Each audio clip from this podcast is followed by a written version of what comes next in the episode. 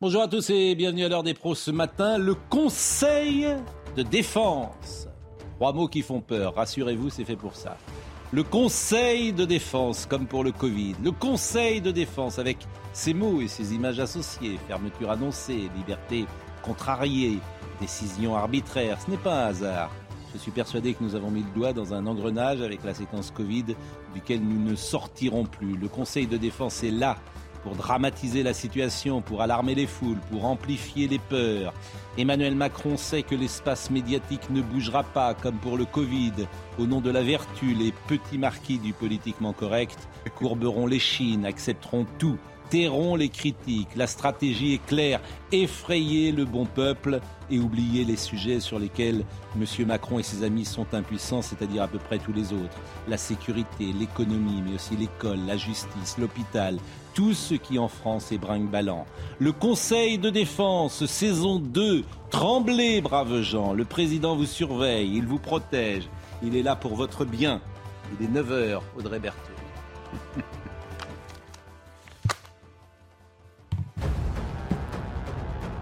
Emmanuel Macron réunit donc un conseil de défense pour faire un point sur la crise énergétique. L'objectif, éviter la pénurie et faire des économies. Prévu à 10 heures à l'Elysée, ce conseil rassemble la Première ministre, le ministre de l'économie, le ministre des comptes publics et les ministres chargés de la transition énergétique.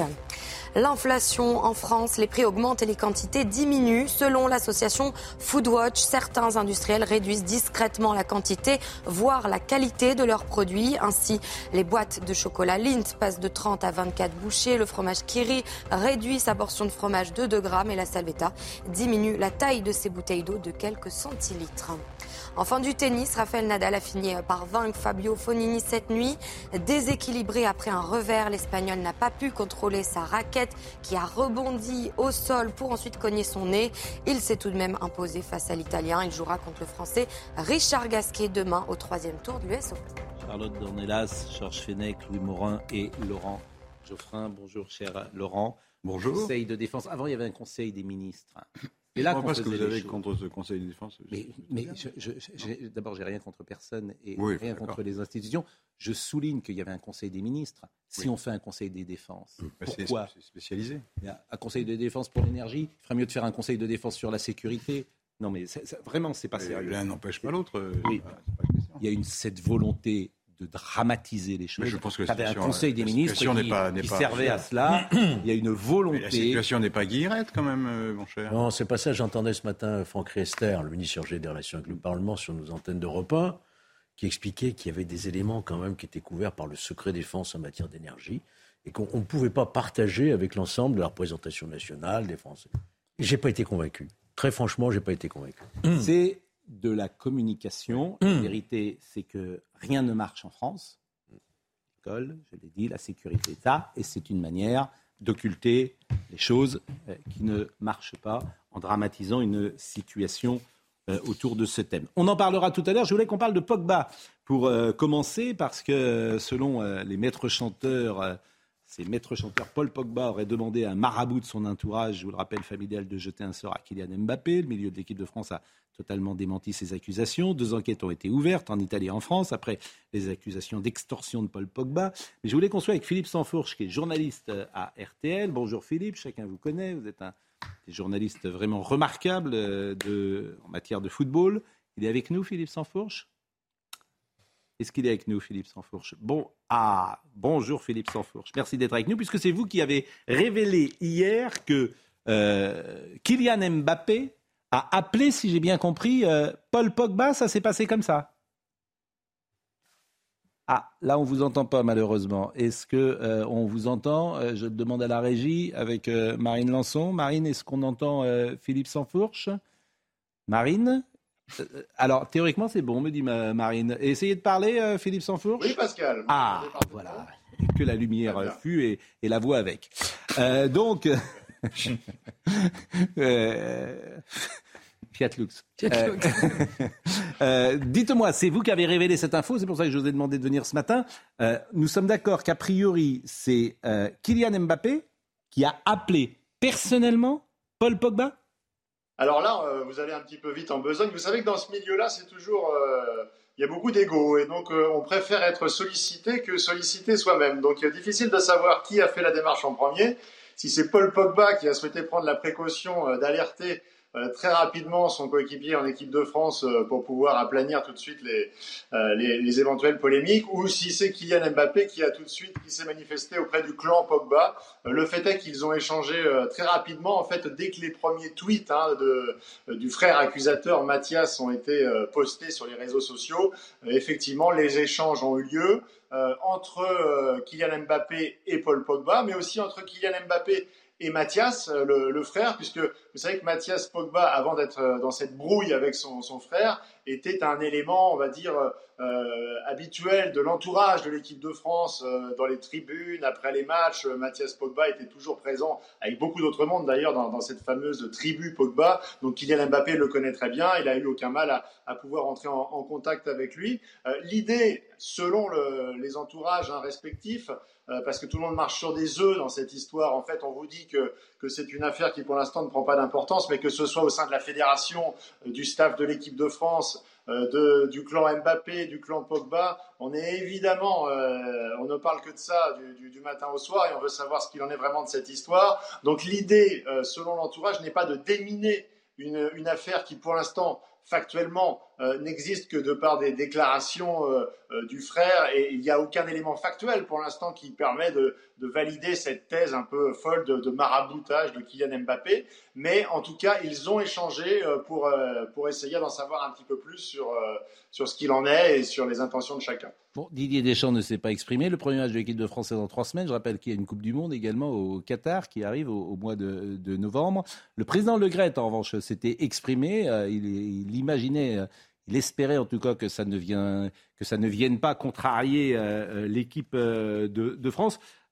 c'est vrai que c'est à la fois dérisoire comme affaire, mais vu les personnalités qui sont concernées, Paul Pogba et Kylian Mbappé, qui sont deux vedettes de football, et quand on est deux vedettes de football aujourd'hui, on est deux stars de la communauté nationale, hein, disons-le, Philippe Sansfourche, bah, c'est vrai que cette affaire prend, on va écouter tout à l'heure la ministre des Sports, c'est vrai que cette affaire prend une proportion euh, étonnante peut-être. Bah, c'est certain que ça rappelle de toute façon de, mauvais souvenirs, puisque euh, les, prémices de l'histoire ressemblent étrangement à ce qu'on avait pu vivre avec Mathieu Valbuena et, Karim Benzema, avec cette affaire de, de sextape. La différence, c'est qu'il euh, y avait euh, un, document euh, euh, qu'il ne fallait pas révéler, qui existait, qui, très vite a, été identifié comme réel. Là, pour le moment, ce sont uniquement des supputations. Mais comme vous le disiez, ça concerne un des personnages iconiques de l'équipe de France, hein, Paul Pogba, qui est un des hommes de confiance de Didier Deschamps depuis toujours, et ça concerne la star désormais planétaire qui est, qui est, Kylian Mbappé. Alors, on connaît euh, les, petits tiraillements au sein du groupe de l'équipe de France. Euh, historiquement, Paul Pogba est plutôt un ami d'Antoine Griezmann. Vous savez, dès qu'il parle de lui, il dit mon grisou, mon grisou. Euh, c'est une façon à la fois de rappeler qu'il s'entend bien avec Antoine Griezmann, mais c'est aussi une façon de dire à Kylian Mbappé, euh, tu es arrivé comme une météorite, euh, comme une étoile filante, tu as pris toute la lumière, et n'oublie pas qu'il y a des joueurs comme euh, Antoine Griezmann ou comme moi qui étions là avant toi et qui ont fait aussi la construction de cette équipe championne du monde. Donc, il y a à la fois la nécessité pour ces joueurs forts, pour ces cadres, de comprendre que collectivement, ils ont besoin de s'entendre, parce que s'ils s'entendent pas, ils gagneront pas. Et en même temps, il y a des enjeux personnels. Donc, dans tout cela, est-ce que Paul Pogba a été jusqu'à euh, euh, franchir la ligne jaune euh, à sa manière avec cette histoire de marabout ou pas? Dans l'entourage de l'équipe de France, on estime que c'est très improbable parce que Paul Pogba est un garçon qui est loin d'être idiot et que ce serait probablement trop dangereux par rapport aux enjeux. Mm. Maintenant, c'est l'avenir qui nous dira s'il y a ben, quelque chose de factuel ou pas. Merci. Je rappelle, Philippe Sanfourche, que c'est vous qui aviez révélé ce coup de fil ce matin qui a fait avancer d'une certaine manière cette info cette info. Alors, euh, on, va écouter Madame Oudéa Castera, qui est la ministre des Sports, euh, sauf si vous avez euh, un commentaire. Peut-être qu'on peut avoir un commentaire général et de voir la place que prend cette affaire dans la société française. Et, on peut quand même se dire qu'il y a peut-être des choses qui sont plus importantes. Que, non, mais il a raison de dire que c'est la star mondiale oui. connue. Bon, non, mm. tout le monde, c'est normal, c'est humain. Oui, c'est humain. on parle quand même d'une tentative d'extorsion de, plusieurs millions d'euros. Oui, alors ça, c'est autre chose. Oui, oui. c'est pas le marabout. C'est pas loin. C'est lié quand même. Hmm. C'est lié à l'histoire euh, du maraboutage euh, par Pogba euh, contre Mbappé. c'est lié à l'extorsion de fonds. quand même. oui, mais enfin, si on ne crève pas l'abcès avant la Coupe du Monde, hmm. Ça promet quand même hmm. quelques problèmes. Bon, ça, met, ça, met, hein. la lumière également sur hein. un métier, je ne sais pas si c'est un métier ou une activité, une pratique, et, le marabout. Eh et figurez-vous que... Est très significative. C'est-à-dire 40% des jeunes de moins de 35 ans croient aujourd'hui en la sorcellerie. En 1981, il y avait 18% seulement des jeunes de moins de 35 ans qui croyaient Mais ça, la Ce chiffre, vous le sortez d'où ce, euh, chiffre, je, le sors d'un sondage qui vient, qui vient de sortir, euh, qui est sorti en 2020, que je vais vous, vous, retrouver exactement, mais d'un sondage tout à fait officiel. Euh, vous vous inquiétez pas sur, sur la 40%, la 40 des, jeunes. de moins de 35 ans croient aujourd'hui en la sorcellerie. C'est un énorme recul, c'est extrêmement révélateur finalement du, du recul en matière d'éducation, en matière même de, de développement plus global. Alors évidemment, la sorcellerie, euh, beaucoup y croient euh, en, Afrique et notamment dans les milieux sportifs. Au Sénégal, par exemple, en, 2002, les responsables de la fédération de football auraient versé 139 000 euros à des marabouts hmm. pour assurer euh, leur victoire. Aujourd'hui, on voit que ça se développe en France de plus en plus, hmm. évidemment, contre. Bon, il y a, il y a beaucoup de gens en France qui croient aux voyantes. C'est le même genre. Bah, le président de la République, François Mitterrand, recevait, paraît-il, régulièrement Elisabeth Tessier. On a le droit d'y croire.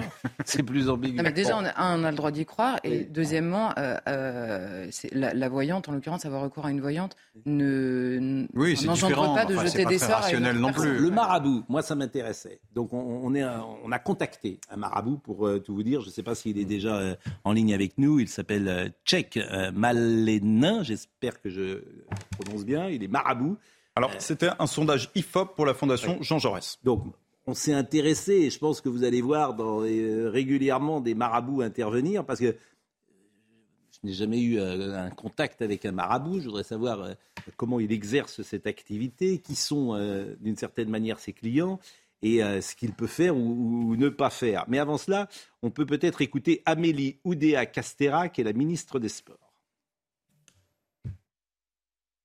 Ce qui me fait de la peine et ce qui m'inquiète, c'est si ça a un impact sur notre équipe de France. Elle est au devant d'échéances majeures, mais ce qui me rassure, c'est qu'on a un Didier Deschamps qui, j'en suis certain, certaine, saura recréer du, lien, saura rassurer, saura apaiser les tensions. Je, pense que personne ne pouvait s'attendre à ça et euh, voilà, j'espère que maintenant euh, la lumière va pouvoir euh, être faite sur tout ça dans la sérénité et surtout ce que je veux, c'est que notre équipe de France qui va au-devant de, très belles compétitions, elle soit au maximum préservée euh, des impacts de cette affaire. La ministre des Sports. Nous sommes donc euh, en direct avec Tchèque Malenin. Je ne sais pas si je prononce bien. Non. Ah, donc il va peut-être m'arriver des bricoles. comment on dit? C'est Cher Malainin. Cheikh Malainin. Bonjour monsieur. Et merci d'être avec nous. Euh, merci d'avoir accepté euh, le FaceTime parce que vous auriez préféré, je pense, venir euh, avec nous ce matin autour de la table et, c'était plus compliqué à mettre en place. Bon, vous êtes marabout. Oui. Bon, alors je voudrais savoir, c'est quoi un marabout? Comment on devient marabout? Et qu'est-ce qu'on fait quand on est marabout? Les marabouts, déjà, je vais vous expliquer. Bon, ceux qui croient, ceux qui ne croient pas.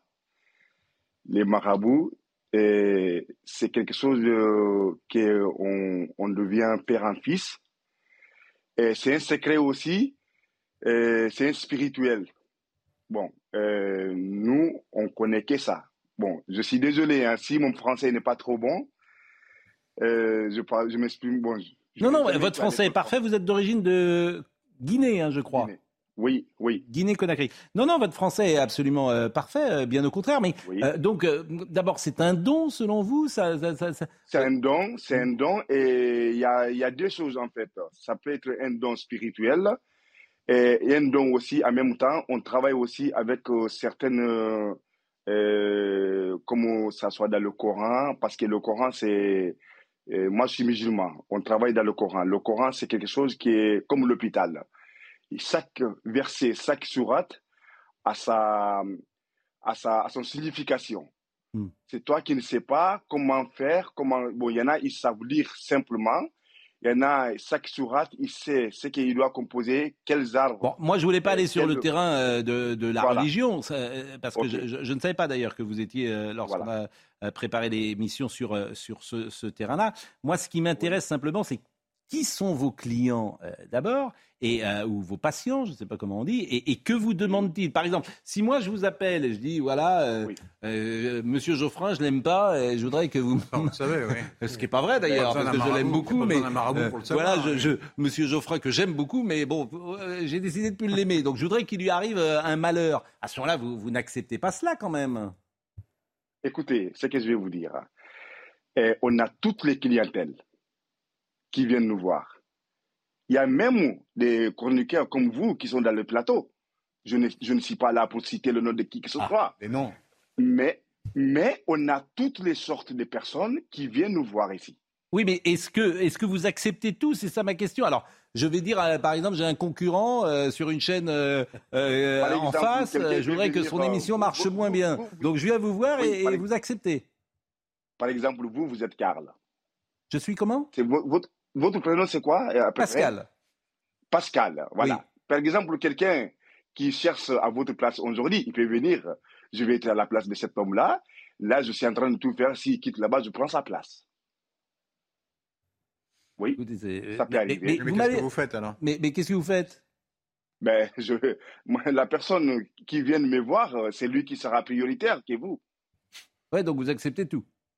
Je ne, non, on n'accepte pas tout. Il y a certaines personnes, par exemple, qui viennent, euh, qui nous disent, voilà, euh, telle personne, je vais, qu'il arrive quelque chose. Là, on peut dire non. Hmm. On peut le donner, on peut pas dire non pour le jeter la personne, mais on peut le donner de morale. On peut le dire, ah, il faut faire ci, ça sera rien de faire ça, et voilà. Mais on peut pas le dire la personne directement euh, on ne peut pas le jeter la personne directement. D'accord, mais est-ce que vous avez... Euh, alors bon, vous, c'est une activité que, vous avez depuis de nombreuses années, mais vous êtes efficace? Les gens sont contents de vos services? Vous avez... Euh, Bien alors, sûr. Alors, on, dit souvent retour d'affection, par exemple, ma fiancée m'a quitté, je vous appelle, je veux qu'elle revienne à la maison, ça marche Oui, oui, ça marche. Beaucoup même. Écoutez, vous, m'étonnez. Alors, pour tout dire, j'ai hésité hein, avant de, de faire cette, cet entretien, parce que on est quand même sur un fil, euh, on est dans l'irrationnel. Vous voyez, moi je crois que 2 et 2 sont 4 et 4 et 4 sont 8, comme dit l'autre. Donc j'ai, pas, hein, moi aussi. J'ai, du mal parfois avec, euh, je dois être très cartésien, j'ai du mal à, avec euh, tout ce, je sais pas si on dit paranormal, ces choses-là. Donc j'ai, du mal à croire, par exemple, qu'une fiancée, vous la faites revenir une fiancée qui, a quitté son amoureux, vous la faites revenir euh, chez l'amoureux. Et pourtant, et pourtant, c'est la chose le plus facile. Ah bon? si vous, si, oui. Et qu'est-ce que vous, faites alors? Comment vous faites? Écoutez, je, je besoin seulement le vrai nom de la personne et son, nom de famille et le prénom de la mère. Par exemple, la personne peut s'appeler, par exemple, euh, Françoise. Hmm. Et il y a des milliers de Françoises en Europe. Mais il me faut le prénom de sa mère Hein, et son date de naissance exacte. Hmm. Là, on peut travailler. On peut faire revenir la personne euh, auprès de euh, la personne. Bon. Et l'affaire Pogba, alors, vous en pensez quoi? L'affaire Pogba. Moi, ce que je sais, je, ne suis pas là pour dévoiler qui que ce soit, mais vous voyez les footballeurs là, plupart, que ce soit footballeur ou les choses comme ça là, ils viennent. Mais le footballeur, plupart, il ne vient pas directement. Et puis, je vais vous dire encore une chose. Les footballeurs, plupart des gens qui viennent, c'est les familles des footballeurs. Parce qu'il y a beaucoup de leur entourage. Bon, mm. comme nous, les Africains, hein, quand on dit que votre fils, tel fils, il est au foot, on le voit à la télé, on pensait qu'il est milliardaire. Tout le monde veut absolument avoir de sa part. Vous voyez? Donc vous pensez que c'est pas Paul Pogba peut-être qui est venu, mais que c'est son entourage qui est venu pour marabouter Kylian Mbappé?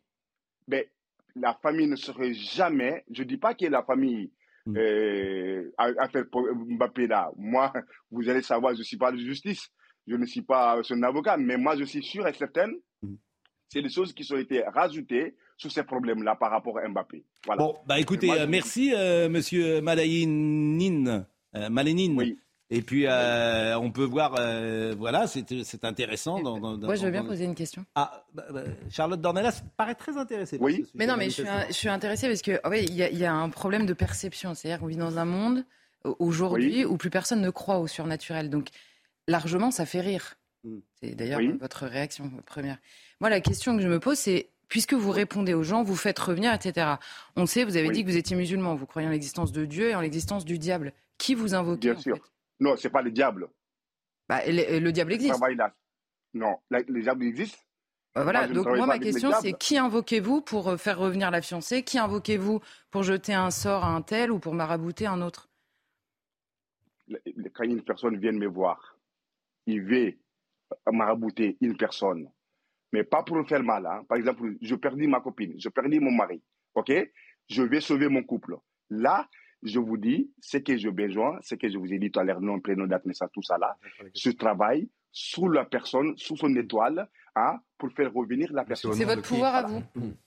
Oui, je C'est peux votre pouvoir vous parce que vous êtes marabout. Vous êtes marabout de. Bon, Moi, écoutez. j'ai juste une question très concrète et très rapide. C'est combien prenez-vous pour euh, ce type de, de prestations Une consultation, c'est 50 euros chez moi. Hmm. Chaque marabout a son prix. Mais c'est pas, c'est pas, c'est pas excessif, 50 euros. Pour faire revenir sa fiancée, c'est pas. Pour, pour- pour faire revenir, il y a certaines qui peuvent. Et pour la. Si, si ma copine revient, Hmm. je vous donne telle somme, telle somme, telle somme. Une fois Bon. que c'est réglé. Et pour la faire partir, vous savez, Ah ben, si la il y a personne peut-être des gens qui ont envie de faire parole, partir leur fiancée C'est aussi. 500 là. ben, ben, si la personne n'est pas, Oui. euh, ne tient pas sa parole, là, je peux le faire partir. C'est pas ça que c'est moi. Je, Bon. Le pouvoir qui m'a fait qui- le faire venir, je peux le faire partir aussi. Bon, écoutez, vous êtes en Seine-Saint-Denis, hein, en tout cas. euh, dans Non, le je ne 80 suis pas Seine-Saint-Denis. Ah bon? Vous êtes où? Oui. Bon, je suis dans le 93, mais pas Seine-Saint-Denis quand même. Hein. Quand même. Bah, Pourquoi? Ça veut dire quoi? Euh, Pourquoi quand même euh, Je suis vous au êtes, dans, Lila. vous êtes dans le 93 Oui, au Lila, mais pas Seine-Saint-Denis. D'accord. Bah, vous êtes au Lila. Bah, écoutez, euh, vraiment, merci beaucoup, euh, monsieur euh, Merci. Malénine. C'était intéressant, Merci je l'espère en tout cas. Et c'est vrai que c'est la première fois que j'interroge un, un marabout. Donc, euh, Oui. je- et que je pense que euh, ce, sujet euh, va, va- va exister ces prochains jours dans, dans l'actualité. Mais c'est vrai que le surnaturel. euh, vous- C'est un phénomène qui est très développé. Et vous croyez, sérieusement, vous Vous croyez avez- à- C'est un vous- phénomène vous- culturel qui est répandu dans le monde entier. Oui, oui. Toute l'Afrique, si. Vous avez Oui, tous les chamans, Oui. les néo-chamans. Mais vous, par exemple, Aux vous Antilles, vous avez les superstitieux, quimboiseurs, Vous, vous avez- signes, comment des choses- vous êtes superstitieux dans votre vie Ah, Vous moi, croyez oui, à des choses des- Oui, je suis un peu super. pensez que le surnaturel, vaut mieux, euh, vaut mieux être prudent. C'est ce que je me dis. On peut ne pas y croire, mais ça fait partie de son intimité, de sa Oui, bien, spiritualité. oui, vous avez Voilà, parfaitement j'irai pas le... faire jeter un sort ou des choses comme ça, évidemment. Si ça marchait, les marabouts seraient riches. Oui, Ils, seraient, ils Mais auraient ils tout sont- le pouvoir. Bah, D'ailleurs, ils ils s'en sont- sortent pas mal. hein. Ils sont riches. Il y a certains marabouts qui gagnent très très bien leur vie. Oui, mais Et vous rappeliez tout à l'heure le François Mitterrand.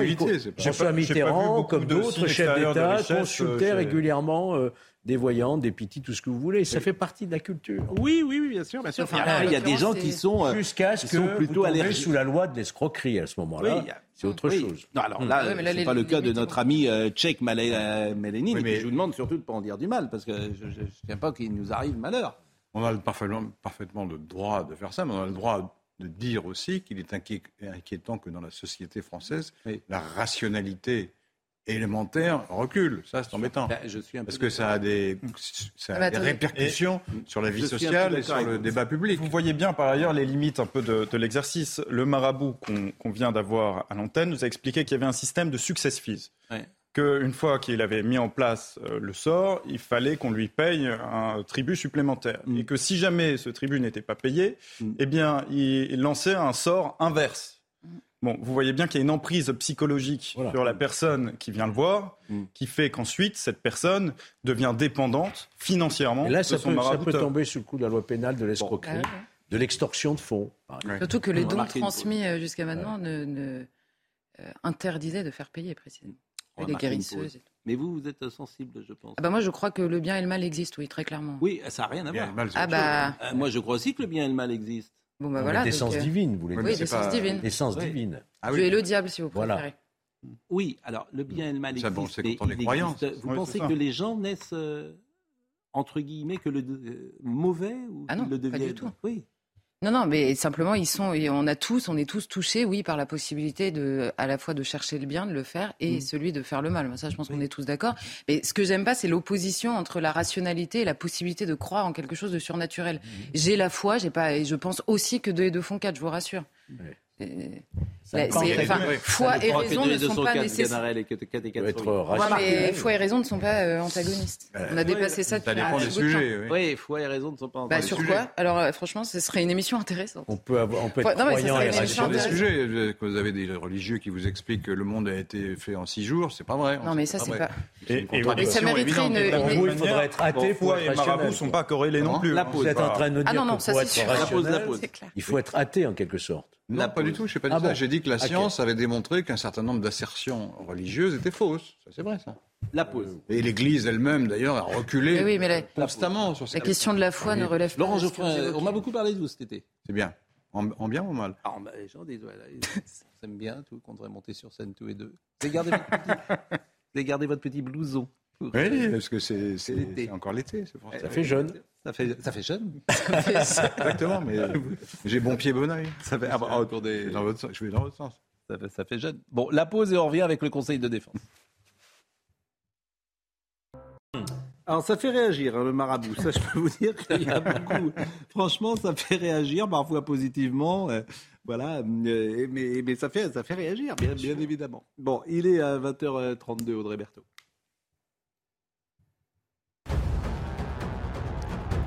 Conséquence de la hausse des prix de l'énergie, certaines sociétés sont déjà en difficulté. C'est le cas de Duralex, la célèbre verrerie du, Loir, du Loiret, qui vient d'annoncer qu'elle va réduire sa production cet hiver et mettre son four en veille pendant au moins 4 mois à partir du mois de novembre.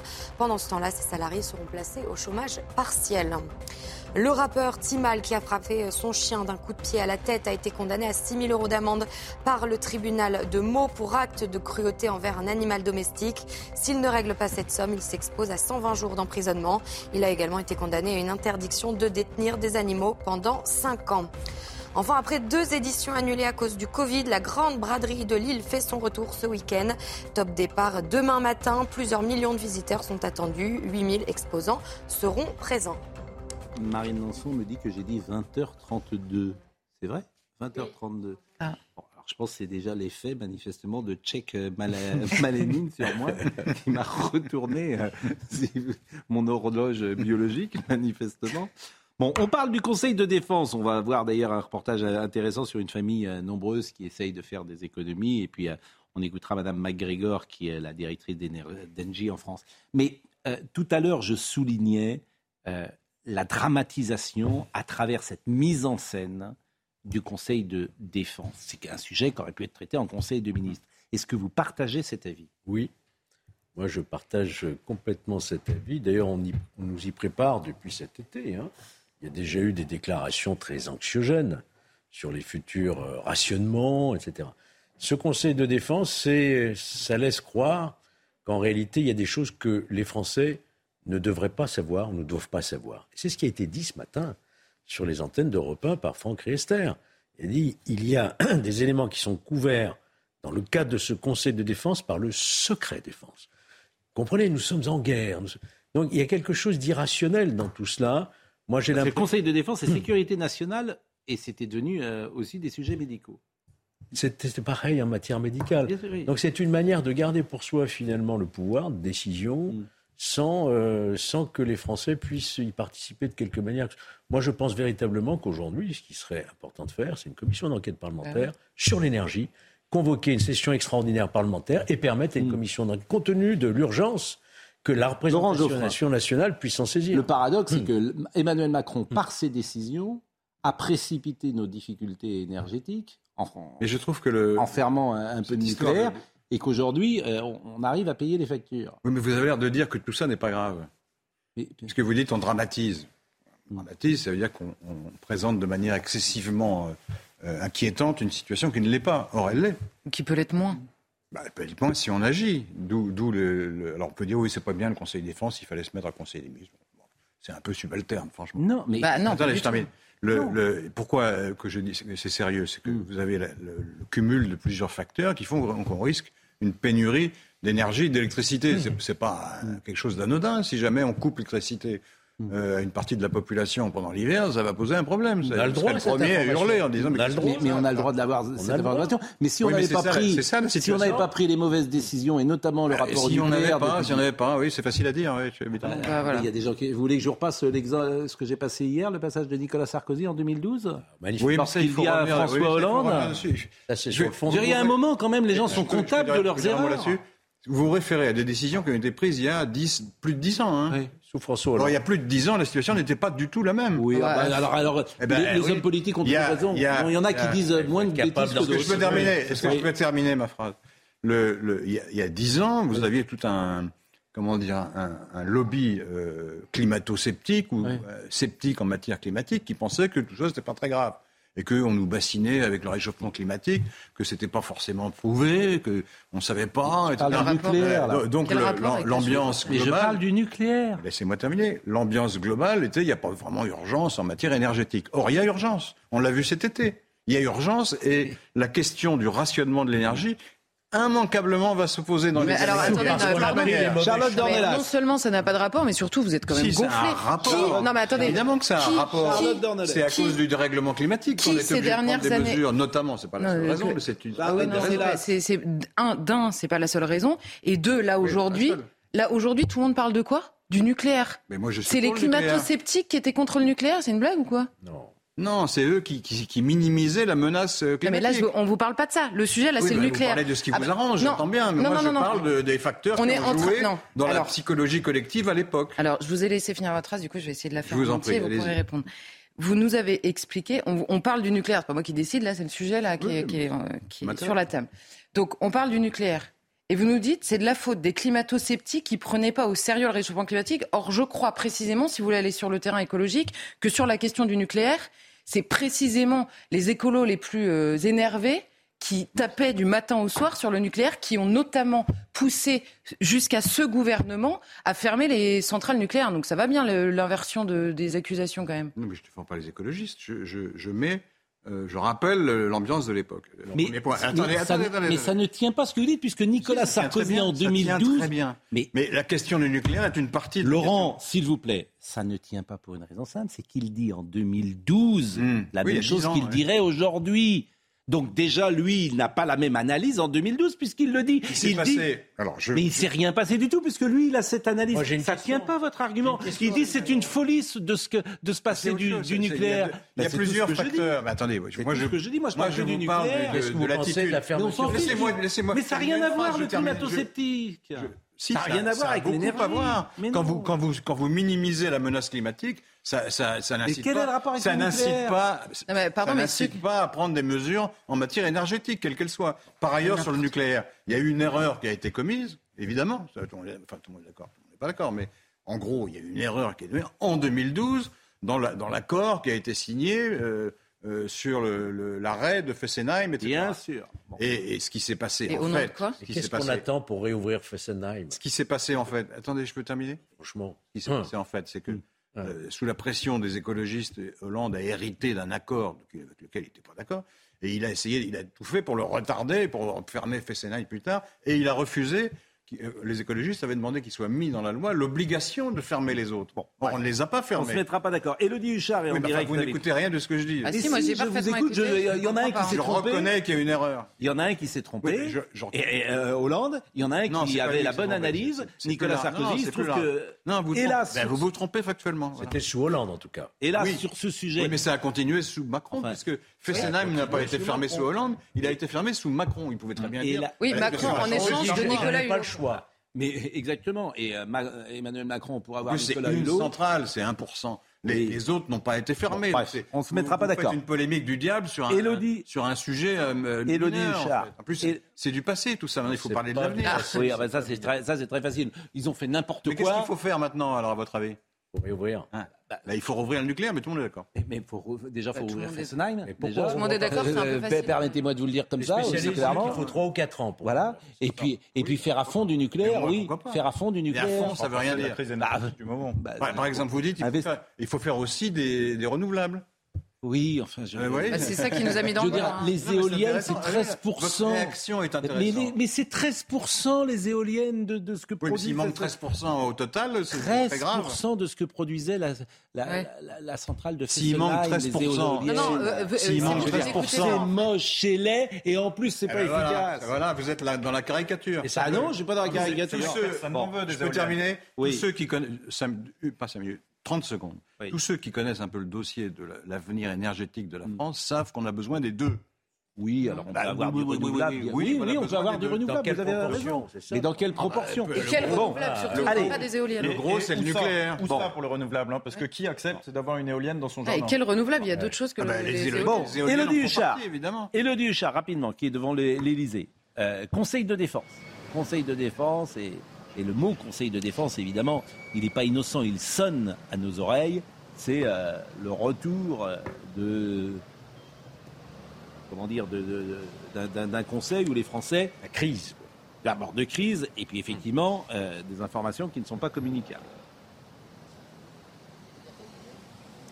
Oui, Pascal, et surtout ce Conseil de défense, il a été euh, très largement critiqué par l'opposition qui ne comprend pas pourquoi le gouvernement a choisi le secret du Conseil de défense qu'on avait euh, beaucoup vu euh, pendant la crise du Covid. Alors c'est notamment Olivier Véran, le porte-parole, qui avait justifié cette décision, expliquant qu'il était question de sujets nationaux et internationaux de première importance, que cela doit se dérouler dans le secret du Conseil de défense. Il faut parler évidemment de l'Ukraine, des échanges avec l'Allemagne, du gaz contre l'électricité, de Gazprom aussi, qui a suspendu ses exportations de gaz russe envers la France. Alors Olivier Véran a aussi promis une chose, la transparence, ça sera la clé, nous a-t-il dit. Normalement, il devrait y avoir des conférences de presse régulières et la première justement qui devrait intervenir euh, aujourd'hui, vous le disiez Pascal, ce conseil de défense qui va débuter euh, d'ici quelques minutes à 10 heures avec évidemment le président de la République, la première ministre Bruno Le Maire, Agnès Pannier-Runacher en charge de la transition euh, énergétique. Le but, c'est de faire le point sur l'approvisionnement en gaz et en électricité pour cet hiver. Le gouvernement va regarder tout les scénarios possibles et voir quel levier il pourrait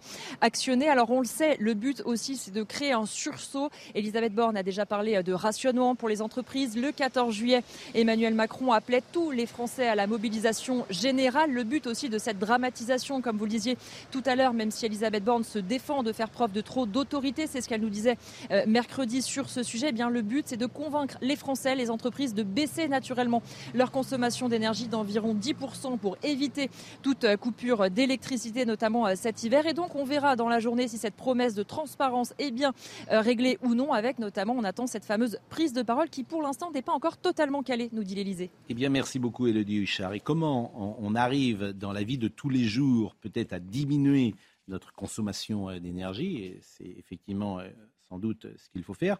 Voyez ce reportage de Michael Chailloux avec une famille nombreuse dans l'ouest de la France.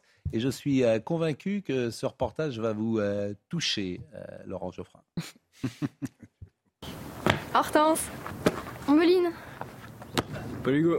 il y a aussi Baptiste, Léopold, Louis-Alexandre, Philippine et Pierre-Édouard. En tout, 8 enfants de 17 à 2 ans et demi dans une maison de 400 mètres carrés chauffée à l'électricité. Ajoutez à cela un chauffe-eau électrique, 4 téléphones, 2 tablettes, 3 PC, une télé et 2 claviers électriques. Montant annuel de la facture, 4 814 euros.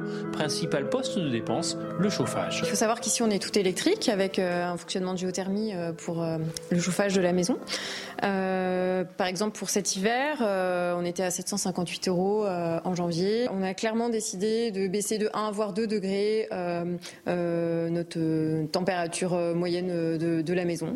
voilà, on se chauffait à 18 voire 17 peut-être. Et d'enfiler le pull si nécessaire. Les ados de la famille sont prêts à relever le défi de l'économie d'énergie pour la planète et pour le porte-monnaie des parents. Moi, ça commence effectivement par éteindre les lumières qui servent à rien. Euh, par exemple, les petites guirlandes qui peuvent faire joli, mais finalement qui utilisent de l'énergie pour rien. C'est moins de temps sous la douche. Euh, on essaye aussi de penser à débrancher nos chargeurs quand il n'y a pas de téléphone au bout. Avec tous ces efforts et au regard des chiffres officiels de l'ADEME, la famille Lucas peut envisager une baisse d'au moins 10% de sa consommation électrique. Est-ce que vous savez ce qui consomme le plus chez vous? Laurent Geoffrin, dans vos appareils euh, dans vos appareils, dans votre maison, euh, dans votre appartement, qu'est-ce qui consomme le, plus qui consomme le plus Non. Les grippins, non Non plus. Le frigo. À laver Non plus. Le frigo. Non plus. Qu'est-ce qui consomme le plus Le four Donc à partir de, moment, de demain, steak tartare pour tout le monde. non, non, non, barbecue. Ah bah non, parce que la viande, barbecue. Le four, c'est l'appareil qui consomme le plus d'électricité dans un logement, plus de 1000 kWh par an en moyenne, mais il est possible de réduire la facture en optant pour un four à chaleur tournante. Quel est le deuxième euh, chose qui euh, consomme le plus On l'a cité, non? Ouais, vous avez dit chauffe-eau et radiateur. Ça, c'est le deuxième. Les plaques de cuisson, ensuite. La climatisation, mais vous, quelqu'un a la climatisation chez lui ici? Non, moi, moi je l'ai. Ah, vous aimez bien la climatisation, même chez vous ah bah, oui, ah, Je suis au dernier étage à Paris et il fait 49 degrés, bah jusqu'à 49 degrés. J'ai mesuré, sous les toits, j'ai mesuré sous les toits 49 degrés cet été. Oui, mais c'est vous qui l'avez installée, la climatisation, ou elle était déjà là avant vous? Je l'ai installée quand je suis arrivé. Mais ça coûte cher d'installer une climatisation. C'est un petit, oui, c'est un petit budget. Bon, le sèche-linge, on est en numéro 4, le sèche-linge, le réfrigérateur-congélateur, numéro 5, le lave-vaisselle, numéro 6, le lave-linge, numéro 7, ordinateur, téléviseur et boîtier Internet, numéro 8, et alors, euh, les lampes, bah, c'est rien du tout. Si vous éteignez une lampe. Enfin, vous voulez nous dire quoi Qu'on va revenir à la bougie ou... Euh non, parce que justement, les lampes, ça sert à rien. Donc, euh, les lampes, que, la lampe soit allumée, bon, les, lampes halogènes, de moins en moins nombreuses, consomment jusqu'à 200 km, 200 kWh par an. Viennent ensuite les, les fours micro-ondes, cafetières, bouilloires, fer à repasser. Tout ça, c'est entre 70 et 130 kWh. Et puis les grippes, hein, aspirateurs, c'est dans le queue de peloton.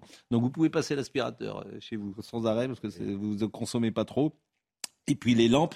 Alors les lampes, ordinateurs portables, tout ça, c'est, ça consomme euh, très très peu. Euh, Madame euh, McGregor était ce matin l'invitée, je crois, d'RTL. c'est la directrice d'Engie. Écoutons ce qu'elle a dit. On devrait arriver environ à 100% au début de l'hiver. Aujourd'hui, nous sommes très confiants que nous allons y arriver. A priori, on ne manquera pas de gaz, sauf, sauf, sauf, si on a besoin de beaucoup plus de gaz parce que soit le climat est extrêmement froid et que notre production d'électricité euh, par d'autres moyens que le gaz est affaiblie, auquel cas on va plus utiliser le gaz pour la production d'électricité et on pourrait avoir un scénario plus tendu. Bon, vous voulez qu'on se fasse un petit pari aujourd'hui, on est le 2 septembre. On n'aura aucun souci durant l'hiver. Mais on n'aura aucun souci. Comment Il y a des réserves et puis on peut. On n'aura aucun souci. Mais vous avez vu la hausse des prix, Pascal? Vous avez vu la hausse des prix pour les entreprises Ça, fait x10. Ça, c'est autre chose. Mais il n'y aura pas de. C'est pas ce que je voulais vous dire, c'est qu'il ne manquera pas d'énergie. Les entreprises ne vont pas consommer de l'énergie si elle leur coûte 10 fois plus cher. Vous avez vu Duralex ce matin? Ils arrêtent leur production cet hiver. Duralex met 150 salariés au chômage technique pour tout cet hiver à cause de la hausse des prix. Alors évidemment, on n'aura peut-être pas de souci puisqu'on fait x10. Les entreprises ne peuvent plus produire. C'est ça ce qui est en train de se passer. C'est dramatique. Réellement, c'est dramatique. Parce que, ça, va, ça, va avoir des répercussions en chaîne. Les prix vont exploser. Duralex, euh, pour reprendre le même exemple, plus 30% sur la production des verres. Forcément, ils sont obligés de répercuter la hausse des prix de l'énergie. 99% de nos entreprises produisent à partir de l'énergie. Et euh, il n'y a pas de bouclier tarifaire, vous le savez, pour les entreprises. Voilà ce qu'on pouvait dire en tout cas sur ce Conseil de défense. Je voudrais qu'on parle de l'agression qui s'est passée à Cannes. Et on a ouvert euh, mmh. hier soir avec ces images absolument euh, sidérantes. Euh, trois jeunes, trois jeunes, 15 et 14 ans. Mineurs. 15 et 14 ans. Qui ont violemment agressé une vieille dame, ont été placés en garde à vue au commissariat de Cannes. Ils seront convoqués le 30 novembre devant le tribunal pour enfants. Celui qui vraiment a, a fait que cette cette affaire puisse être médiatisée, c'est David Lisnard, le maire de Cannes, puisqu'il a euh, produit euh, nombreux tweets là-dessus. Euh, je rappelle également qu'à Cannes, la vidéosurveillance est régulière, et c'est grâce à ces images de vidéosurveillance qu'on a pu retrouver et identifier ces trois jeunes gens. Alors, on a expurgé certaines scènes parce que c'est d'une violence inouïe.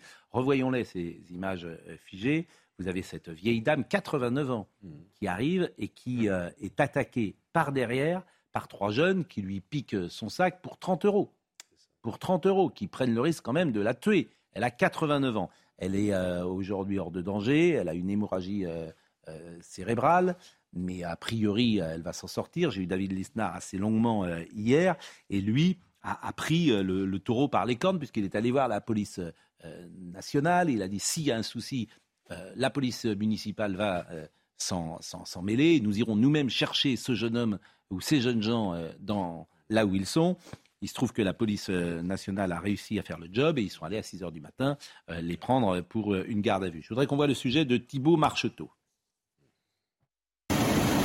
C'est dans ce quartier de la Boca, à Cannes, que lundi dernier, une femme de 89 ans s'apprête à rentrer dans sa résidence. Arrivée par derrière, trois jeunes agressent cette dame âgée. Le premier lui assène un coup violent dans la nuque. La victime chute lourdement. Le second en profite pour lui dérober son sac. Et le troisième filme la scène. Ils prennent la fuite et la victime reste au sol. C'est une agression violente qui a dû être évidemment ressentie comme telle par cette pauvre dame de 89 ans. Les individus sont jeunes, 14 ans. Euh, ce ne sont pas des primaires. En tous les cas, ils sont euh, connus pour des larcins, ils sont connus pour des, des recels de vol. Le maire de Cannes, qui a vivement réagi sur Twitter, a ensuite adressé une lettre au ministre de l'Intérieur en lui demandant la plus grande fermeté à l'égard des familles des agresseurs qui auraient tenté de couvrir les agissements d'un accusé sur la base d'un faux témoignage. Eu égard à la gravité de cette agression, je vous demande de tout mettre en œuvre pour que soit suspendu immédiatement le versement de toute aide sociale au profit des familles. Je souhaite également que soit prononcée l'interdiction de séjourner et de transiter sur la commune de Cannes à l'encontre des trois agresseurs. Il prévient également Gérald Darmanin avoir demandé l'expulsion des logements sociaux dont ces familles bénéficient. Les trois adolescents âgés de 14 et 15 ans ont été placés dans trois centres éducatifs fermés différents et hors du département. Ils sont convoqués au tribunal des enfants le 30 novembre prochain. Dès les faits connus, a écrit David Lisnard, au vu des images de cet acte répugnant commis par des sous-humains, a-t-il écrit. J'ai mis la pression et suis intervenu auprès du commissariat, donner toute information que nous avons pu récolter jusqu'à fournir l'identité des agresseurs grâce aux vidéos à un policier municipal très performant qui connaît parfaitement le secteur. C'est-à-dire que grâce à la vidéosurveillance, ces gens-là effectivement ont été identifiés, c'est ce que je disais tout à l'heure. Et, et, qui connaît parfaitement le secteur et sa population grâce au contrôle d'identité aussi. Et alors, euh, il a tweeté euh, plusieurs, euh, plusieurs tweets hier dans la journée, et le dernier a fait réagir.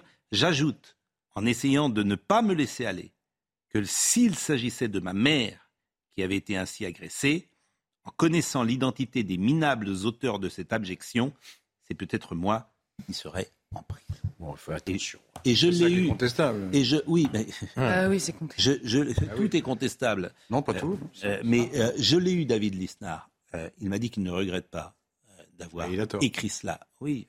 Non, non, mais là, quand on est sur le principe, c'est tout. Je oui, bah, je veux bien qu'on donne des leçons. Je, je, pas de leçons, je rappelle. Eh si, je veux bien qu'on donne des leçons. Non, c'est pas. Bah, je, veux bien qu'on donne des leçons. C'est pas des leçons, c'est les leçons de la loi. C'est pas des leçons. Il a le courage. Non, il a moins... les responsabilités d'écrire ça. Votre avis? Votre avis, oui. c'est l'évidence. Votre avis. J'ai beaucoup d'estime pour euh, demander à David mais D'ailleurs, il a dit c'est peut-être moi. La justice qui serait aujourd'hui en prison. n'est pas une vengeance privée. On le sait, c'est élémentaire. De même l'expression. Ça ne veut pas dire qu'il irait tuer ces gosses-là, mais il irait peut-être leur dire son fait et de leur mettre. Euh, non, non, mais pardonnez-nous, Pascal, on peut ne pas partager. À partir du moment où la justice faillit dans son rôle de protection des populations, non, non, on ne peut pas rentrer dans ce débat. Mais alors, c'est pas la justice qui arrête les gens. Mais ils ont été arrêtés. que des personnes veulent se faire justice ont été arrêtés. Du Far West, ils ont été arrêtés, c'est vrai. Et ils sont en centre éducatif fermé. Ils seront jugés le 30 novembre par un juge des mineurs.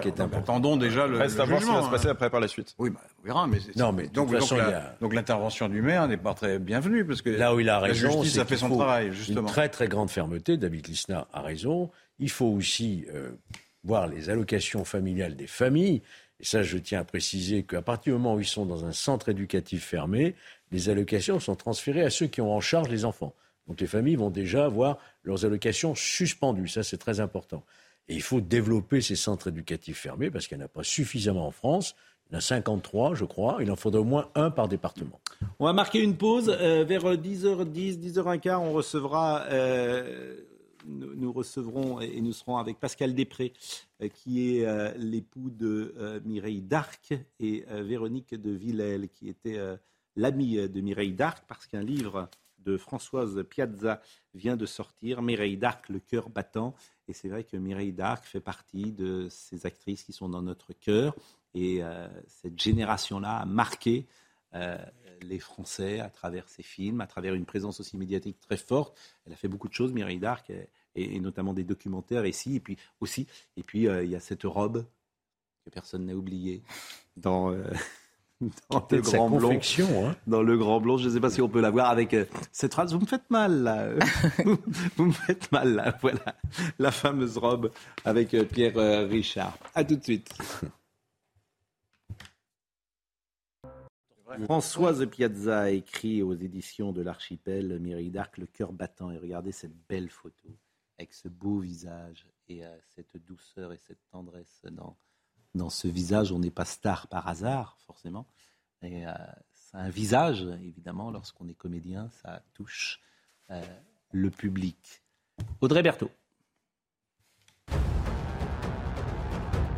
En cas de coupure totale de gaz russe, la France pourrait perdre jusqu'à un point de PIB. Ce sont les mots de Bruno Le Maire hier soir.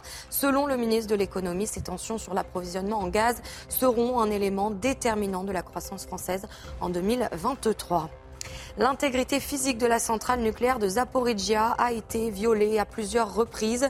C'est ce qu'a dit le directeur général de l'Agence internationale de l'énergie atomique hier soir. 14 experts de l'AIEA sont sur place pour inspecter la centrale et éviter une catastrophe nucléaire. Enfin, le ciel s'éclaircit pour un décollage vers la Lune. La nouvelle fusée de la NASA devrait s'envoler demain. Le décollage est prévu à 20h17 heure française depuis le centre spatial euh, Kennedy en Floride. Les prévisions météo sont encourageantes et les problèmes techniques résolus.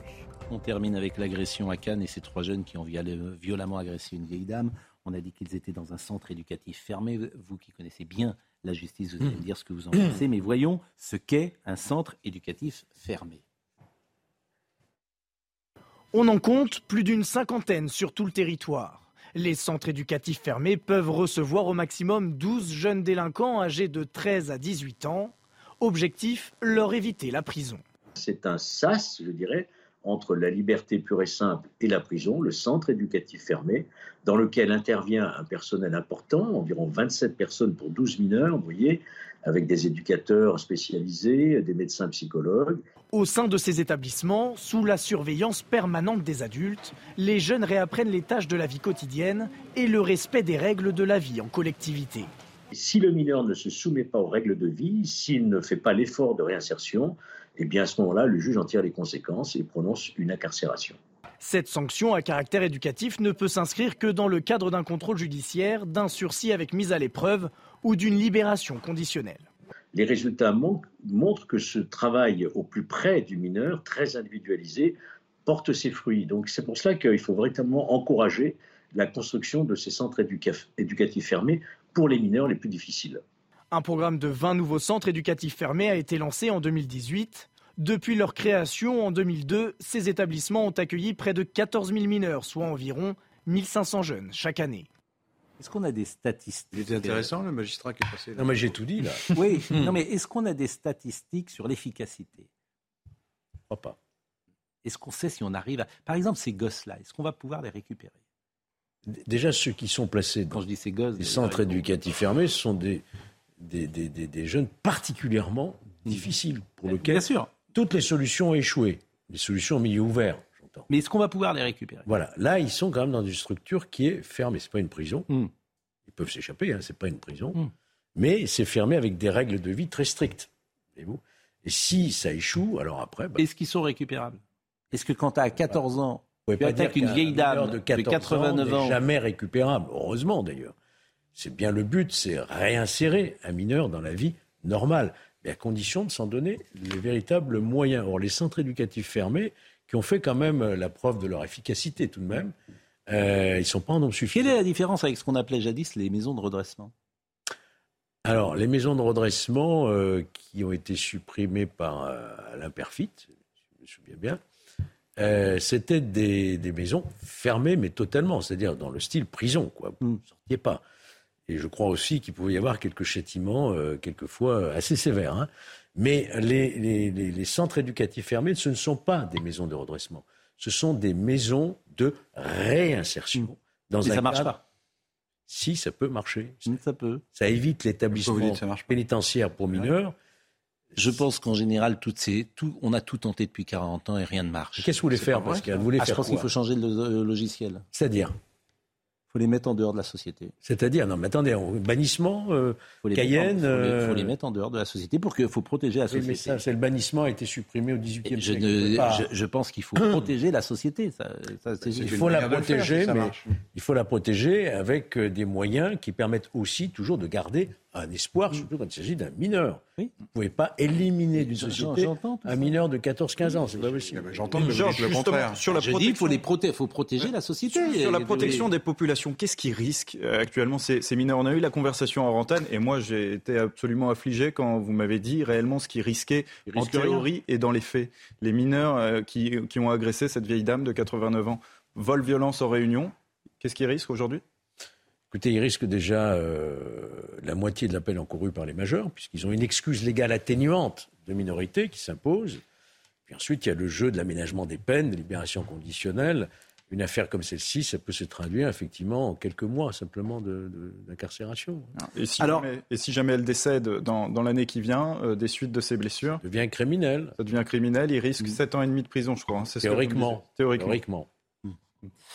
Mmh.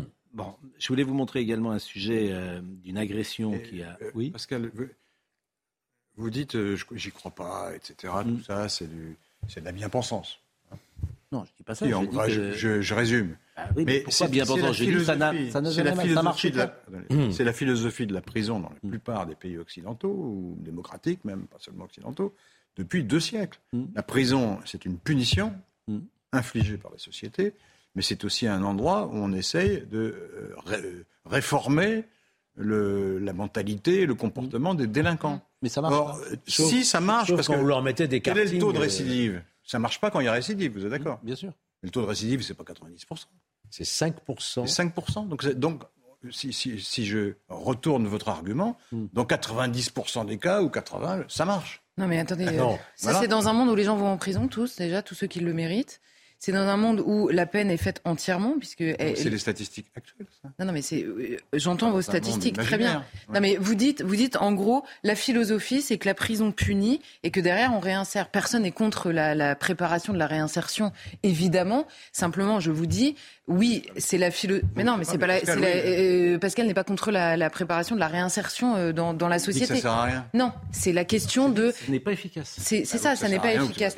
Le problème aujourd'hui, c'est la question de la surpopulation dans les prisons et dans les centres éducatifs fermés, qui fait que le suivi est très faible. Mais non, mais le suivi est très faible. Je m'aperçois simplement toutes les solutions qui ont été mises en place. Le problème. Je m'aperçois que toutes les solutions qui ont été mises en place depuis des années ne fonctionnent pas. Vous savez pourquoi le problème date de l'après-guerre, 1945. On a eu une ordonnance de 45 sur les mineurs qui a tout misé sur le préventif. Ah tout misé sur l'éducatif. Mm. L'éducatif, on a oublié le répressif. Et le code pénal des mineurs qui a remplacé l'ordonnance de 45 sous euh, Éric Dupont-Moretti n'a pas, de mon point de vue, arrangé les choses. Une image qui nous a euh, frappé dans l'actualité, elle est d'ailleurs absolument incroyable cette image. Vous avez vu peut-être la vice-présidente euh, d'Argentine qui a failli être assassinée. C'était jeudi soir à Buenos Aires. Euh, Christina Kirchner a échappé à une tentative d'assassinat. Regardez. Incroyable. Absolument incroyable. C'est-à-dire que l'homme a pointé son arme vers la tête euh, de la vice-présidente, mais le coup n'est pas parti. L'homme a évidemment été immédiatement euh, arrêté. On va la revoir. l'arme était bien chargée, oui. Oui, je veux dire, c'est une arme de poing. Regardez. Et, et l'arme s'est enrayée. Donc c'est une des images. Euh, euh, Madame euh, Kirchner a dit J'ai vu ce bras surgir par-dessus mon épaule derrière moi avec une arme et avec des gens autour de moi. Il a été maîtrisé. Christina Kirchner est actuellement en procès pour fraude et corruption. Le 22 août, l'accusation a requis contre elle une peine de 12 ans de prison et une inégibilité à vie dans un procès qui porte sur des attributions de marché public dans son fief de Santa Cruz durant ses deux mandats présidentiels. Elle est vice-présidente euh, d'Argentine. Donc voilà ce qu'on pouvait dire sur l'actualité. Euh, je vais euh, vous laisser, messieurs Morin et Geoffrin, parce que nous allons recevoir dans un instant Véronique de Villèle. Vous allez parler de choses importantes? Vous faites, un, vous, faites, un, conseil de défense. Ça, ça c'est pas terrible. Franchement, on va parler de Mireille d'Arc. Oui, euh, Mireille d'Arc, c'est important. Mais non, mais c'était pour C'est le bonheur, c'est de la légèreté, et c'est intéressant euh, ce qu'elle nous a. Euh, C'était dirigé contre moi-même. Dans notre vie. Bon, et puis Véronique de Villèle, vous la connaissez, puisqu'elle fut longtemps dans cette émission. Le plus ancien, oui. comment dire, historique de Jim Tonic. Véronique Donc, on les reçoit dans deux secondes. Et pour vous faire patienter, vous serrez la main des, gens euh, lorsque aujourd'hui, vous, comment vous dites bonjour? Vous serrez la main Ça dépend des gens. je, vous les embrassez de voir. Moi je, moi, je serre la main et je fais la bise. Mais, ouais, vous, mais il y a des gens qui sont réticents, donc il ne faut pas les obliger non plus. Vous serrez la main Oui, il m'a serré la main ce matin. ouais, serre la main d'un honnête hein homme. Ça Un signe de virilité, dirait Madame oui. Rousseau. Bon, non, non, mais est-ce que la bise, la bise, vous faites la bise euh, des Ah oui, oui. donc, euh, Moi, je trouve Depuis ça plus hygiénique. La bise Ah oui, beaucoup plus hygiénique que de serrer la main. Oui. Ah bah, euh, Mais vous faites pas le point là, les gens. Si, c'est la personne en face oh, le fait. Oui, pourquoi pas. Alors voilà un petit sujet pour nous faire patienter euh, sur le retour de la bise, si j'ose dire.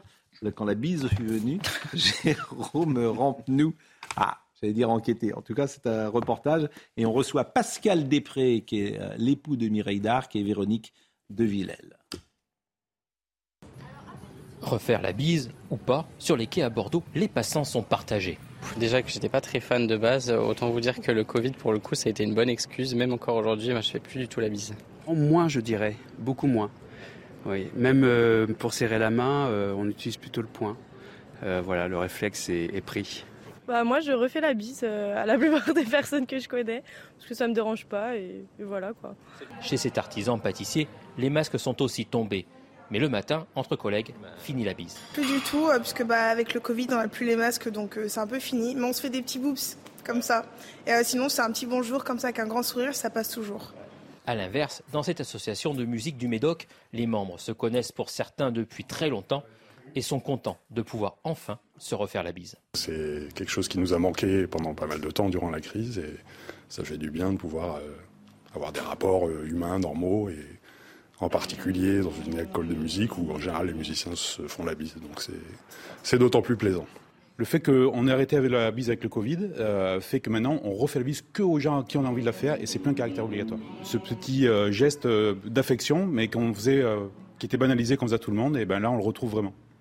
Pour beaucoup de ceux que nous avons rencontrés, refaire la bise, pourquoi pas finalement, mais aux amis et aux proches seulement.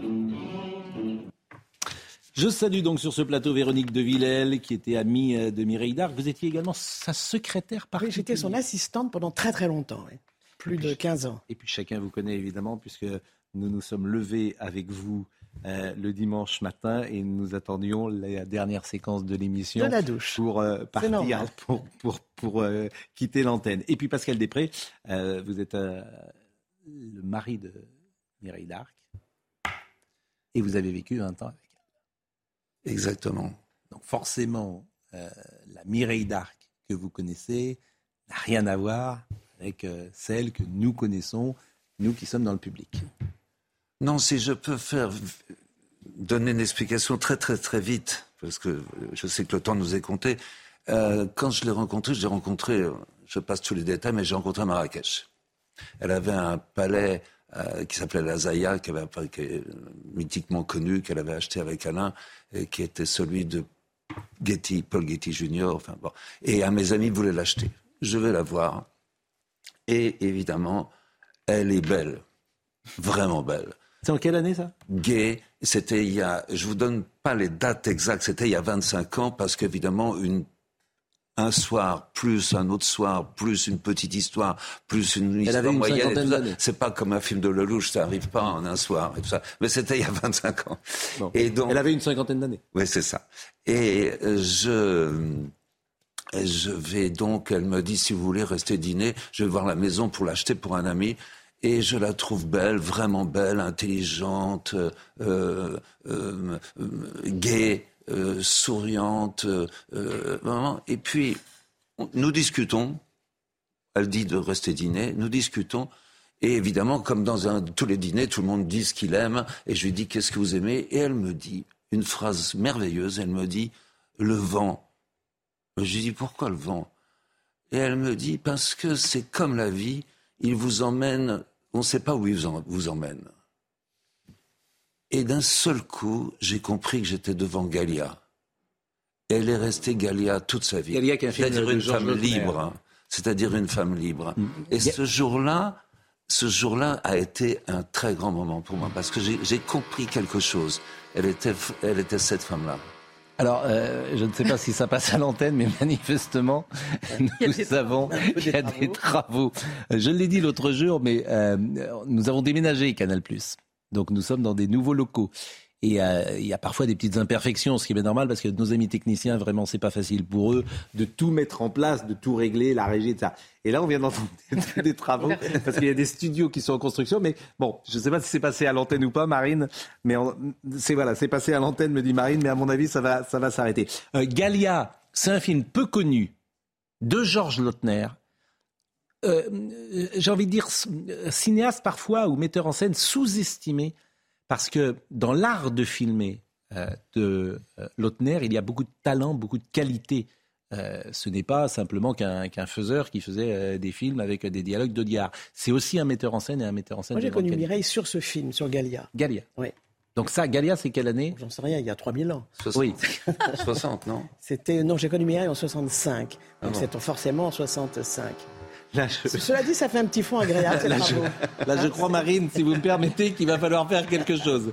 Parce que là, il faut, peut-être dire que, que c'est peut-être pas le moment adéquat pour faire euh, euh, des, des, travaux. Bon, euh, ce qui me frappe toujours dans les comédiens, dans les chanteurs et parfois même dans beaucoup de gens qui vont à la lumière, c'est qu'il y a au départ, j'allais dire, une sorte de traumatisme d'amour il y a une faille, en tout cas, traumatisme, c'est peut-être fort, faille. Mais euh, je, lis d'ailleurs, à l'âge de 7 ans, elle découvre que son père qui l'a élevé n'est pas son père biologique. Elle n'a jamais rencontré celui-ci, vraisemblablement mort en Indochine. Ce secret de famille est la cause d'une enfance où elle ne se sent jamais aimée euh, par sa famille. Mon père ne pouvait pas me supporter puisque je représentais une infidélité et ma mère ne pouvait pas m'aimer puisque c'était comme si elle aimait un autre homme à travers moi. Donc elle explique quand même que son père ne l'aime pas, sa mère ne l'aime pas. Oui, c'est une histoire connue, ça a été écrit dans plusieurs livres, elle m'en a parlé elle en parlait, elle était assez secrète. Tu es d'accord là-dessus Oui, moi, elle m'en a parlé beaucoup. Et c'est quand même une très grande blessure, à part le fait, évidemment, que tout le monde, tout le monde connaît sa vie, euh, euh, ses accidents euh, de voiture, bon, voilà, ses deux opérations du cœur, enfin, ainsi de suite et tout. C'est quand même une femme qui a, qui a souffert, qui a été blessée, qui a été meurtrie. Mais ça, c'est un, une c'est vraiment un, plus qu'un drame. Enfin, moi, j'ai du mal à en parler, j'ai du mal à comprendre qu'un père puisse faire ça. Je connais l'histoire, je ne sais pas si je peux la raconter euh, à l'antenne, là, mais je connais l'histoire. Euh, en gros, on peut imaginer, parce que je n'ai jamais su la vérité, et la vérité n'a jamais été, euh, n'a jamais été su, n'a jamais été dite exactement. Mais on peut penser que ce n'est pas son père biologique, que sa mère, bon, c'était des gens très, très, très, très simples, mais vraiment très, très simples. Il n'y avait pas l'eau, il n'y avait pas l'électricité. Hein. Que vous n'avez pas connu. À Moi, je les ai connus. Ah, j'ai pas connu du tout. je les ai connus, bien sûr. J'ai pas connu du tout. Je suis allé à Toulon cet été pour voir la maison. Qui existe encore? Et donc, euh, non, qui n'existe plus. Mais, mais Photo avec ses deux frères, là. L'endroit et ses deux frères. Hmm. Bon, un jour, un drame qui est inqualifiable. Qu'elle raconte, moi je ne sais pas. Euh, son père, euh, qui était un monsieur sans doute très très simple, mm. euh, très simple, très gentil, j'en sais rien. Mais enfin, en tous les cas, monte dans le grenier avec une, avec une corde, veut se pendre devant elle en disant Je vais me pendre par ta faute. Comment ces failles-là euh, Comment un père peut faire ça C'est une histoire de fou. C'est pas moi qui la raconte. Elle, me l'a laissé entendre, elle l'a écrit. Il y a eu beaucoup de livres, il y a eu beaucoup de tout ça. Mais c'est vrai que c'est un vrai drame. Quand on a 7 ans, vivre ça, c'est. Euh, je ne peux même pas imaginer qu'un père puisse faire ça. Ceci étant dit, elle a écrit après beaucoup de choses sur le pardon. Euh, et elle est morte sereine euh, elle, a, elle, a jamais revu ses parents. Elle a pratiquement jamais revu ses parents. Ses parents ne sont jamais venus à Paris la voir jouer, au, la voir au théâtre. Jamais, jamais. Elle a coupé les ponts. Mais c'est toujours la même chose. Je pense que c'est euh, vous que je sais très chrétienne et tout. En définitive, euh, quand elle est décédée, mm. elle a dit, elle les a appelés. Elle les a appelés. Ça a été son dernier mot. Voilà. Véronique de Villèle, euh, vous, vous avez donc accompagné, vous, étiez le témoin privilégié, vous étiez même avant Pascal. Ah oui, bien avant, même très, donc vous Avez... Moi, j'ai 50 ans d'amitié, 54 ans avec elle et Alain Delon. Alors, voilà, alors j'allais vous dire, évidemment, pardonnez-moi, Pascal Després, euh, lorsqu'on pense à Mireille Darc, on pense aussi à Alain Delon oui, les années avec Alain étaient magnifiques, mais moi qui connais bien Pascal mm. euh, et qui voyais beaucoup, beaucoup Mireille, elle était très heureuse depuis 20 ans avec Pascal. Alors que c'est vrai que moi, les 50 ans, j'ai passé euh, euh, auprès d'elle et, d'Alain Delon, et c'est vrai que c'était une femme exceptionnelle, mais exceptionnelle. Je me souviens qu'elle a posé une question un jour à Alain Delon, je crois que sur un plateau de télévision, elle lui a dit Est-ce que tu as eu conscience du malheur que tu m'as fait lorsque tu m'as quitté? Et c'était déchirant d'ailleurs. Euh, cette, euh, cette, question. Alors, il y a un film où ils sont réunis euh, tous les deux, c'est L'homme pressé. Oui, absolument. film d'Edouard Molinaro, oui, exactement. qui est un film formidable. C'était formidable, très belles images. Voilà, où, Delon est formidable, bien évidemment, comme toujours. Mais cette relation, alors, Bon, moi, je vais le dire parce que je l'ai appris. Je ne veux pas dire que je suis un peu naïf, mais c'est une relation visiblement qui est une sorte de triangle amoureux. On parlait de euh, on ne parlait pas encore de trouble à l'époque, mais si le début de la relation avec Alain Delon est un triangle amoureux avec Madly, mhm. une ancienne Claudette, c'est une nouvelle vie amoureuse comblée pour Mireille. Pour euh, Mireille, je me sens calme, détendu, équilibré. J'ai l'impression d'avoir rencontré quelqu'un auprès de qui euh, rester jusqu'au bout de ma vie. Je ne peux pas laisser l'inquiétude m'effleurer. Je trouve les femmes plus fragiles et plus versatiles. Ce qui est passé est passé. L'avenir, ce sont des ondes qui passent. Je vis intensément le moment présent. Donc, ce qu'on comprend, c'est qu'elle est avec Alain Delon, mais elle n'est pas la seule. Elle accepte. Elle accepte éventuellement dans la vie d'Alain Delon euh, des passages comme Madly euh, et d'autres. Mais elle est tellement euh, folle de lui et qu'elle elle, traverse cette histoire bah, le mieux possible. Mireille était très intelligente, très intelligente extrêmement bonne, euh, bienveillante et gentille. Et elle avait cette euh, passion pour lui, donc elle n'allait pas détruire ce qu'elle était en train de construire. Je connais plein de gens qui sont très intelligents, euh, très bienveillants, mais, qui ont un rapport à, leur compagnon ou à leur compagne où ils n'accepteraient pas. Voilà. Ben, Mireille avait cette, intelligence ou pas, appelons ça comme on veut, d'accepter parce que justement elle tenait à cette vie avec lui comme ça. Euh, la fin de la relation avec euh, Delon, d'ailleurs, elle dit tout s'écroule, je comprends que je suis largué, qu'il faut que je me débrouille. Par ailleurs, Alain voulait d'autres enfants et à cause de ma fragilité cardiaque, je ne pouvais pas lui en donner. Euh, les choses étaient dites. Bon. Oui, moi, moi, moi elle m'appelait à cette époque-là, elle venait dormir chez moi en larmes, en me disant Regarde ce qui m'arrive, et regarde ce qui m'arrive, Véro, mais est-ce que tu peux imaginer? Je lui dis Mais ne t'inquiète pas, la vie fera que, etc.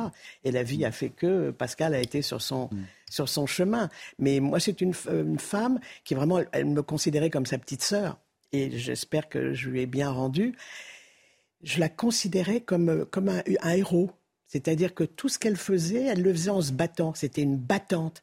Et ça, c'est extraordinaire, extraordinaire. Parce qu'il y a l'actrice, mais il y a également l'engagement, il y a les films. Bien sûr, et tout ce qu'elle a fait. Tout Exactement, ce a fait. les films, les documentaires qu'elle a fait pour des causes mhm. hein, qui, euh, euh, qu'elle a défendues, et notamment une empathie, une écoute, une bienveillance euh, pour ceux euh, vers qui elle allait. Alors on va voir quelques, quelques images, euh, si vous le souhaitez, et notamment euh, cette photo. alors ça c'est peut-être Galia d'ailleurs, une photo de, de, Galia en tout cas. Ça c'est Galia. C'est une photo, voilà, c'est une photo du début de, de, sa carrière.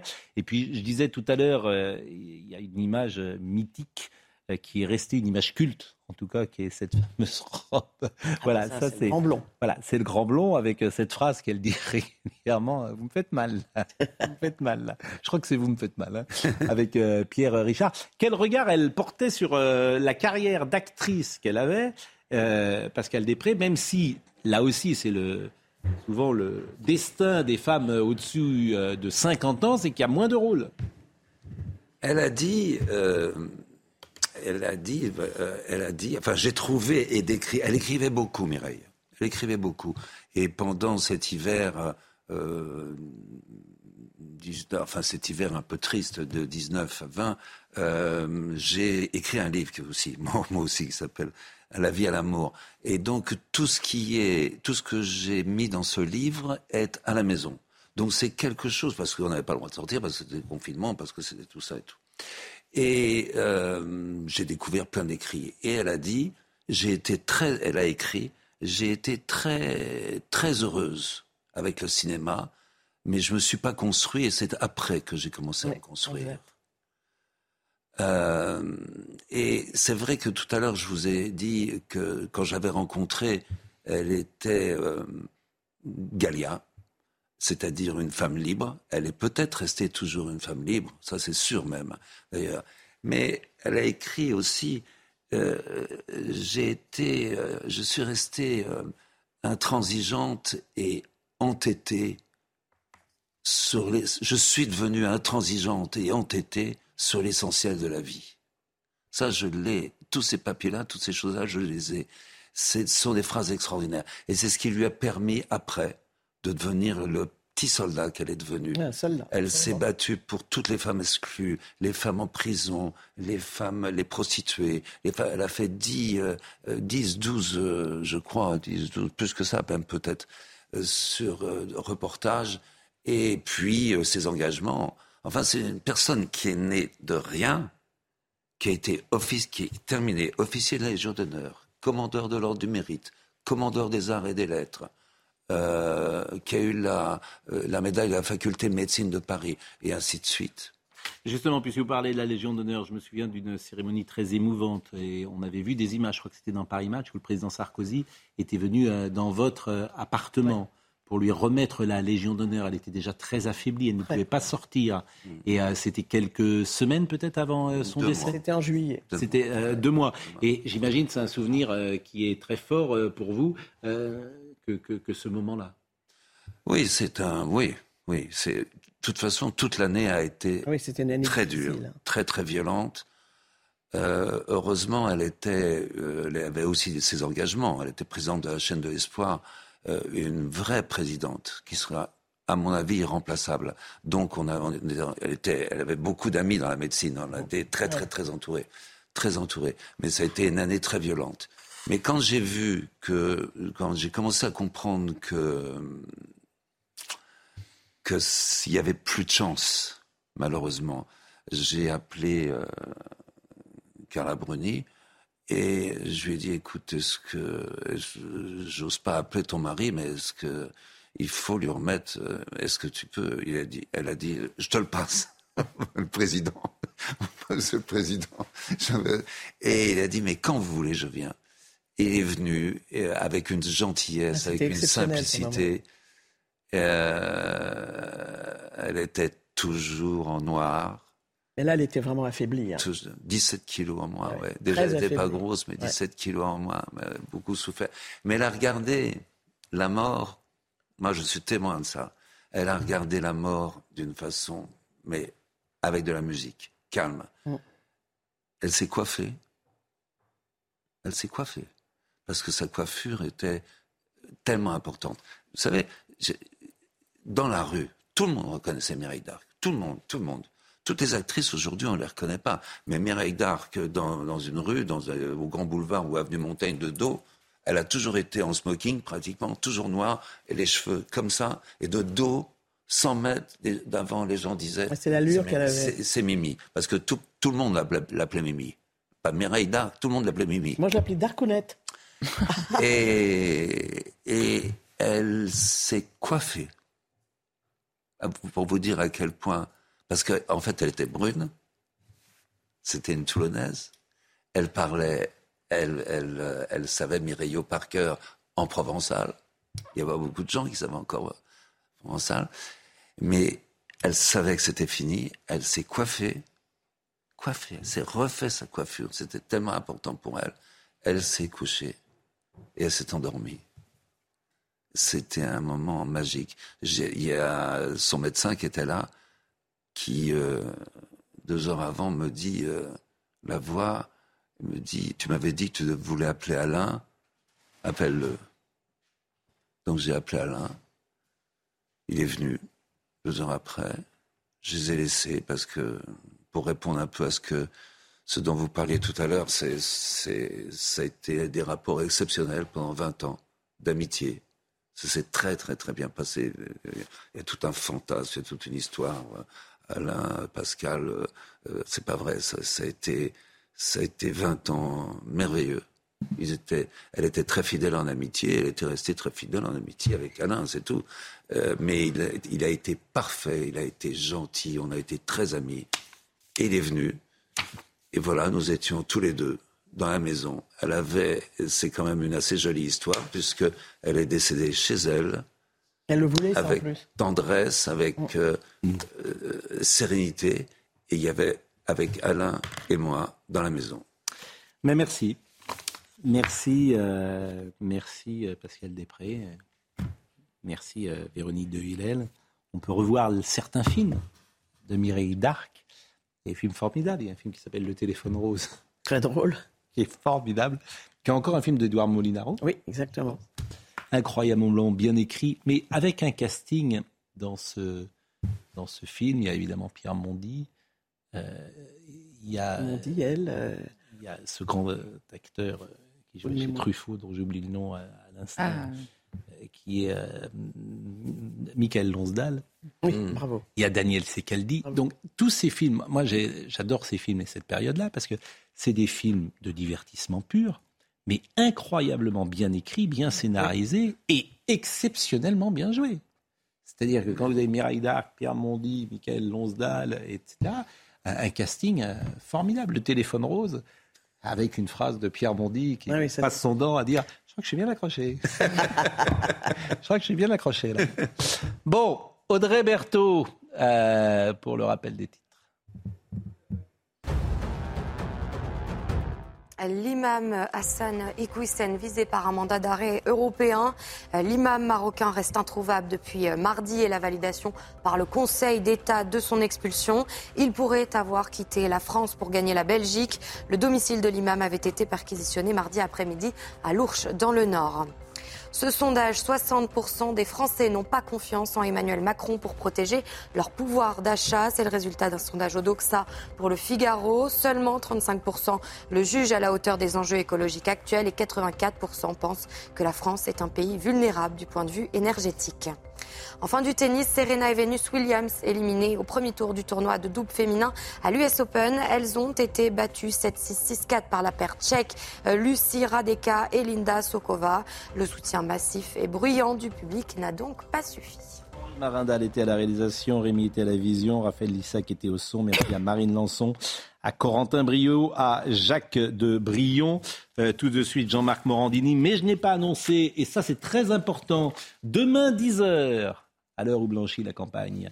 Euh, demain, 10h, la première de euh, notre amie Brigitte Millot. Pourquoi est-on fatigué en rentrant de vacances? Pourquoi est-on fatigué en rentrant de vacances C'est à 10h, mais elle nous expliquera pourquoi et c'est très très important. Et puis vraiment, merci à Véronique et à Pascal. Vraiment, merci, pour ce moment d'émotion. Merci. Et puis le livre, eh bien, vous pouvez, avec cette très belle couverture, je le disais tout à l'heure, Françoise Piazza, Mireille Darc, Le cœur battant, c'est aux éditions de l'archipel. Merci, c'était notre semaine de rentrée. À lundi.